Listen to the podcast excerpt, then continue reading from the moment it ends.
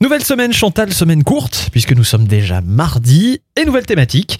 On parle cette semaine de l'érotisme de manière générale. On n'a que 4 jours, il va falloir aller vite. Vite et bien. Mhm. L'érotisme, c'est ce qui a trait à l'évocation de l'amour physique et de la recherche variée de l'excitation sexuelle.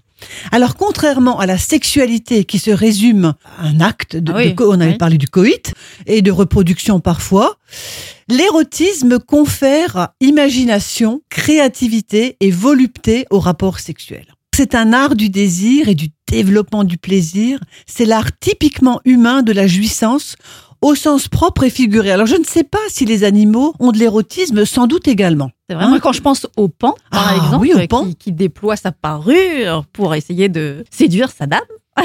Alors pendant la période de passion, je vous rappelle qu'elle dure en tout Euh, 18 mois. Voilà.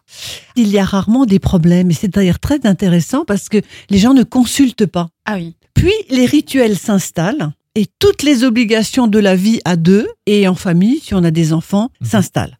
Donc il faut aller au-delà de ces rituels pour découvrir les véritables envies et désirs du partenaire et cela peut parfois prendre des années pour savoir ce que l'autre aime vraiment. Waouh. Mais ça veut dire qu'il vaut mieux en parler? Il vaut mieux dire ce que l'on aime, ce que l'on n'aime pas Mhm. et être créatif dans le couple.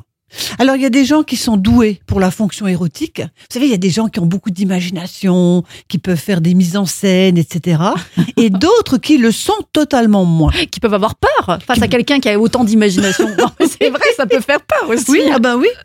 Et donc, il est dommage de baisser les bras et de se contenter d'une sexualité banale et répétitive, car l'érotisme s'apprend et se cultive. N'oublions pas que le désir s'alimente par la nouveauté. Donc, vous n'avez pas besoin d'avoir une nouvelle copine.